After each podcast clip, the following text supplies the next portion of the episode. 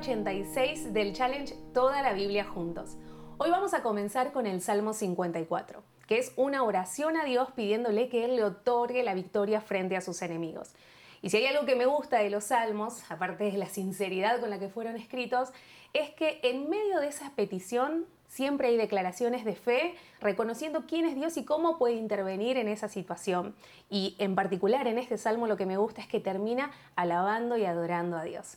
Y hablando de dar victorias, en Deuteronomios capítulo 2 y 3 nos encontramos con el pueblo de Israel que todavía está en el desierto, pero que el Señor le concede dos victorias clave y le dice y le anima, no tengas miedo que yo soy el que te va a dar la victoria. Y como nos toca leerlo hoy, te animo a que también puedas hacerte de esas palabras y recibir ese ánimo de Dios, de no tener miedo, porque el Señor, ¿quién más que Él? Va a querer que su propósito se cumpla en tu vida y en la mía. Así que, por supuesto, nada se va a interponer a sus planes y Él va a otorgar la victoria si tenemos esa fe suficiente para confiar en Él aún en los momentos difíciles. Y en el Nuevo Testamento, en Lucas, capítulo 23, versículos del 1 al 25, nos encontramos con la historia de Jesús frente a Pilato, frente a Herodes y nuevamente a Pilato que no lo habían encontrado culpable de ningún cargo, pero que igual ante la presión del pueblo decide sentenciar a muerte a Jesús y mandarlo a morir a la cruz. Esta es la lectura pública de la Biblia que nos toca compartir hoy, así que comenzamos de esta manera. El libro de Salmos, capítulo 54. Ven con tu gran poder, oh Dios, y rescátame. Defiéndeme con tu poder. Escucha mi oración, oh Dios. Presta atención a mi ruego pues me atacan desconocidos. Gente violenta trata de matarme.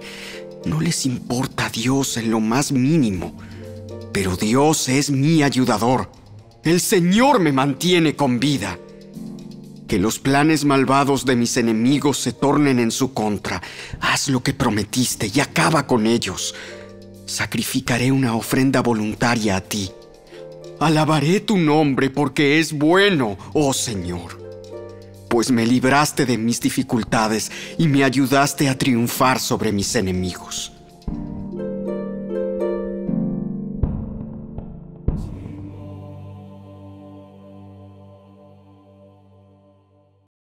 El libro de Deuteronomio, capítulo 2.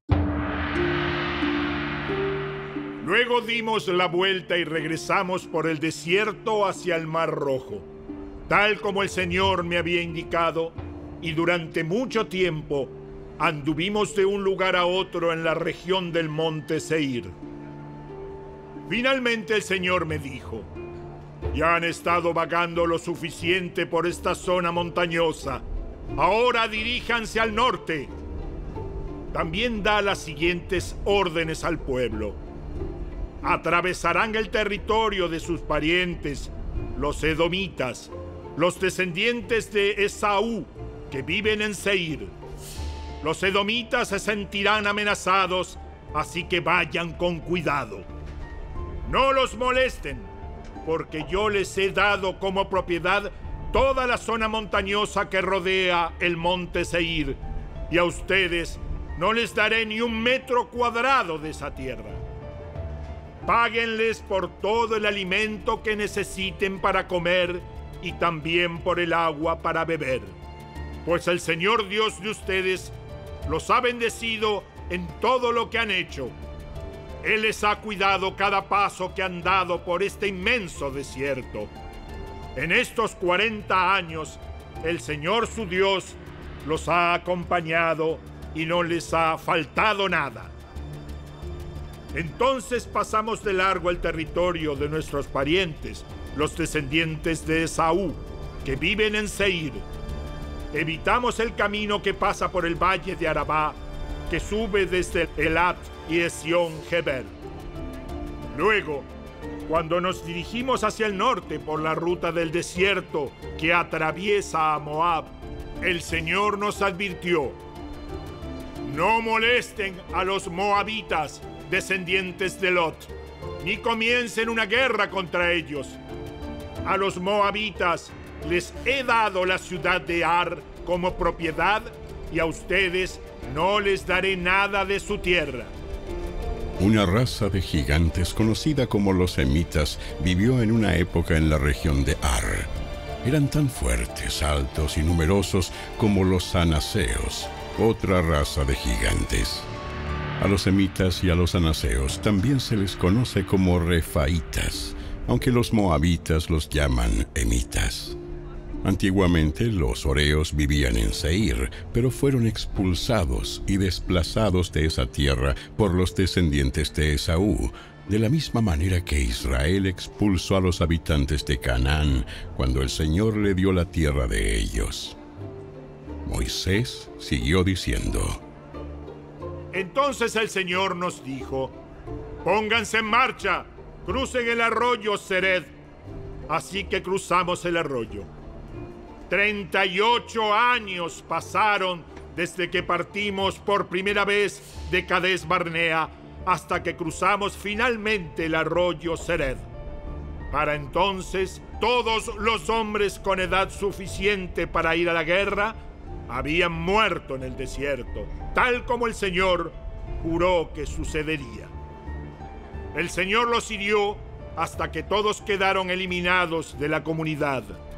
Cuando todos los hombres con edad para ir a la guerra murieron, el Señor me dijo, hoy cruzarán la frontera con Moab por la ciudad de Ar y entrarán en la tierra de los amonitas que son descendientes de Lot. Pero no los molesten ni comiencen una guerra contra ellos.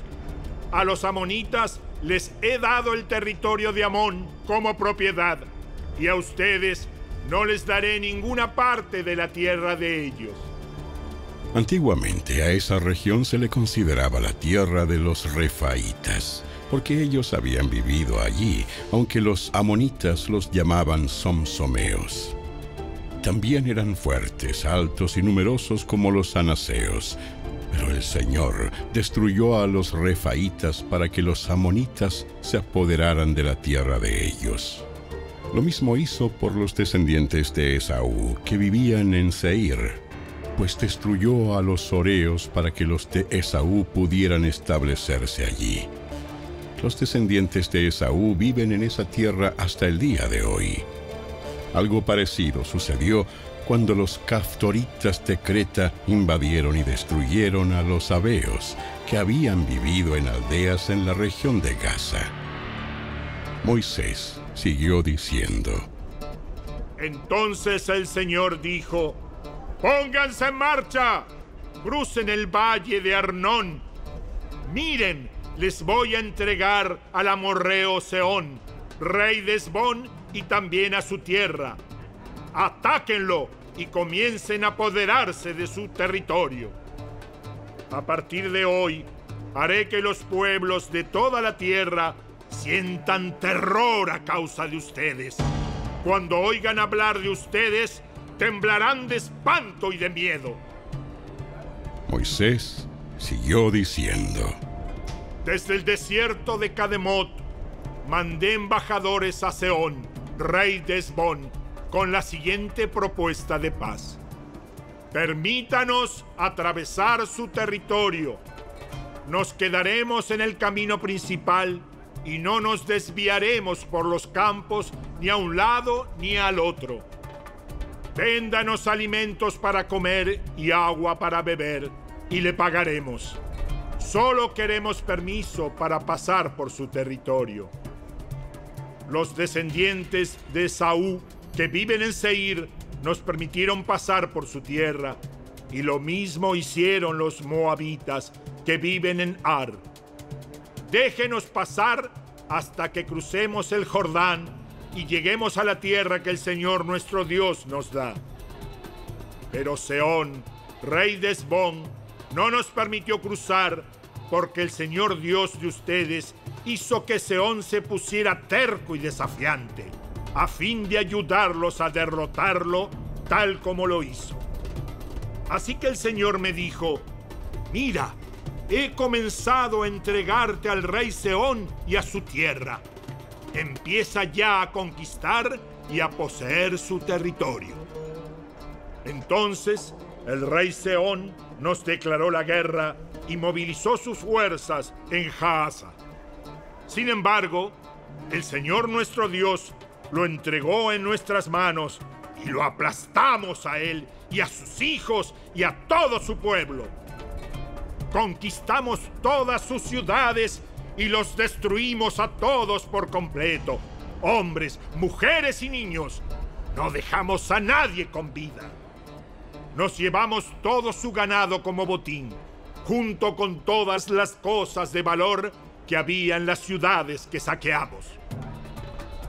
El Señor nuestro Dios también nos ayudó a conquistar Aroer, que está al límite del valle del Arnón, al igual que la aldea situada en el valle, junto con todo el territorio que se extiende hasta Galaad. Ninguna ciudad tenía murallas lo suficientemente fuertes para detenernos.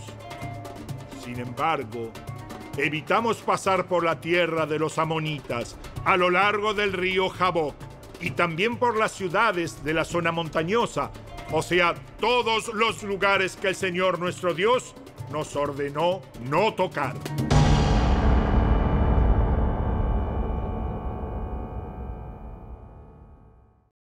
El libro de Deuteronomio, capítulo 3. Luego dimos la vuelta y nos dirigimos a la tierra de Basán, donde el rey Og nos atacó en Edrei con todo su ejército. Pero el Señor me dijo, no le tengas miedo, porque yo te he dado la victoria sobre Og y sobre todo su ejército, y te daré todo su territorio. Trátalo de la misma manera que trataste a Seón, rey de los amorreos, quien gobernaba en Esbón. Así que el Señor nuestro Dios nos entregó al rey Og y a toda su gente, y los matamos a todos. No quedó nadie con vida. Conquistamos cada una de las 60 ciudades del reino, es decir, a toda la región de Argob, dentro de Basán. No dejamos ni una sola ciudad sin conquistar. Esas ciudades estaban fortificadas con murallas altas y portones con rejas. Al mismo tiempo, también conquistamos muchas ciudades que no estaban amuralladas. Destruimos por completo el reino de Basán, de la misma manera que habíamos destruido a Seón, rey de Esbón. En cada ciudad conquistada, aniquilamos a toda la gente tanto hombres como mujeres y niños. Pero nos quedamos con todos los animales y nos llevamos el botín de todas las ciudades. Por lo tanto, nos apoderamos de la tierra que pertenecía a los dos reyes amorreos del oriente del río Jordán, desde el valle del Arnón hasta el monte Hermón. Los sidonios llaman Sirión al monte Hermón, mientras que los amorreos lo llaman Senir. Para entonces ya habíamos conquistado todas las ciudades de la meseta y todo el territorio de Galaad y de Basán, aún hasta llegar a las ciudades de Salca y de Edrei, que formaban parte del reino de Og en Basán. Og, rey de Basán, fue el último sobreviviente de los gigantes refaítas. Su cama era de hierro y tenía más de cuatro metros de largo y casi dos de ancho. Aún hoy se puede ver en la ciudad amonita de Rabá. Cuando tomamos posesión de esa tierra, les di a la tribu de Rubén y a la de Gad el territorio que está pasando Aroer, a lo largo del valle del Arnón y también la mitad de la zona montañosa de Galaad junto con sus ciudades. Después le entregué a la media tribu de Manasés el resto de Galaad y todo Basán, que era el antiguo reino de Og. A toda esa región de Argob en Basán se le conocía como la tierra de los refaítas. Jair, uno de los líderes de la tribu de Manasés, conquistó toda esa región de Argob, en Basán, hasta llegar a la frontera con los Jesureos y Maacateos. Jair le puso su propio nombre a la región, es decir, la llamó Ciudades de Jair, y así se le conoce hasta el día de hoy. Le di Galaad al clan de Maquir, pero también di parte de Galaad a la tribu de Rubén y a la de Gad. La región que les entregué se extiende desde el medio del valle del Arnón al sur hasta el río Jaboc en la frontera monita. También recibieron el valle del Jordán, es decir, todo el trayecto desde el mar de Galilea hasta el mar muerto, donde el río Jordán servía de límite occidental. Hacia el oriente estaban las laderas del monte Pisga. En aquel tiempo les di la siguiente orden a las tribus que iban a vivir al oriente del Jordán. Por más que el Señor su Dios les haya dado esta tierra como propiedad, todos sus hombres de guerra deberán cruzar el Jordán delante de sus hermanos israelitas, armados y listos para ayudarlos pero a sus esposas e hijos y la gran cantidad de animales que tienen podrán dejarlos en las ciudades que les di. Una vez que el Señor les haya dado seguridad a los demás israelitas, como ya lo ha hecho con ustedes, y cuando ellos tomen posesión de la tierra que el Señor su Dios les da del otro lado del río Jordán, entonces todos ustedes podrán volver aquí a la tierra que les he dado. En aquel tiempo le di a Josué la siguiente orden. Tú viste con tus propios ojos todo lo que el Señor tu Dios les hizo a esos dos reyes. Él hará lo mismo con todos los reinos situados al occidente del Jordán. No tengas miedo de esas naciones, porque el Señor tu Dios peleará por ustedes. En aquel tiempo le rogué al Señor, oh Señor soberano, a mí, tu siervo, recién has comenzado a mostrar tu grandeza y la fuerza de tu mano. ¿Acaso hay otro Dios en el cielo o en la tierra que pueda hacer cosas tan grandes y poderosas como las que haces tú? Te pido por favor que me permitas cruzar el Jordán para ver esa tierra maravillosa que hay del otro lado, la bella zona montañosa y los montes del Líbano. Pero el Señor estaba enojado conmigo por culpa de ustedes y no quiso escucharme. ¡Ya basta! exclamó. Ni una sola palabra más sobre ese asunto pero sube a la cima del monte Pisga y mira la tierra en todas las direcciones. Mírala bien, pero no cruzarás el río Jordán. Por lo tanto, encarga a Josué y dale ánimo y fuerzas, porque él guiará al pueblo en el cruce del Jordán. Les dará como posesión toda la tierra que ahora ves frente a ti. Así que nos quedamos en el valle que está cerca de Bet Peor.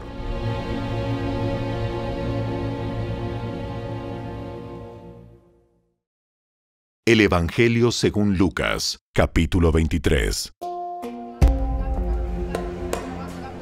Entonces todo el concilio llevó a Jesús ante Pilato, el gobernador romano. Comenzaron a presentar su caso. Este hombre ha estado llevando al pueblo por mal camino al decirles que no paguen los impuestos al gobierno romano y al afirmar que él es el Mesías, un rey. Entonces Pilato le preguntó, ¿Eres tú el rey de los judíos? Jesús contestó, Tú lo has dicho. Pilato se dirigió a los principales sacerdotes y a la multitud y les dijo, No encuentro ningún delito en este hombre pero insistían. Con sus enseñanzas causa disturbios por donde va, en toda Judea, desde Galilea hasta Jerusalén. Ah, ¿es Galileo? Cuando le dijeron que sí, Pilato lo mandó a Herodes Antipas, porque Galilea estaba bajo la jurisdicción de Herodes, y dio la casualidad de que se encontraba en Jerusalén en ese momento. Herodes se alegró mucho por la oportunidad de ver a Jesús, porque había oído hablar de él, y hacía tiempo que quería verlo realizar un milagro. Herodes le hizo una pregunta tras otra, pero Jesús se negó a contestar. Mientras tanto, los principales sacerdotes y los maestros de la ley religiosa se quedaron allí gritando sus acusaciones. Entonces Herodes y sus soldados comenzaron a burlarse de Jesús y a ridiculizarlo. Finalmente le pusieron un manto real y lo enviaron de regreso a Pilato.